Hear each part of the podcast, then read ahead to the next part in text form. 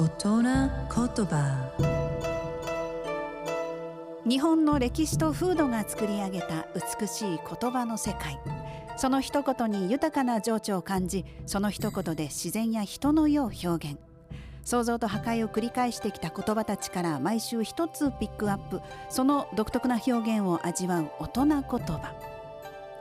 今週の大人言葉はぬるま湯に浸かる。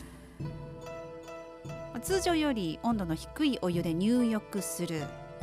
ということですね。でこれが転じて緊張感や刺激の少ない環境に甘んじてのんびりと気楽に暮らすこと。という意味になりました。ぬるま湯に使って暮らしたいですね。さてこのぬるま湯。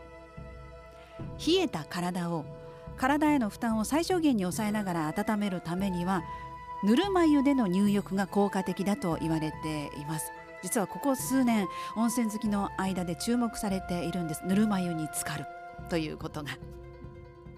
美しい日本語を味わう大人言葉でした。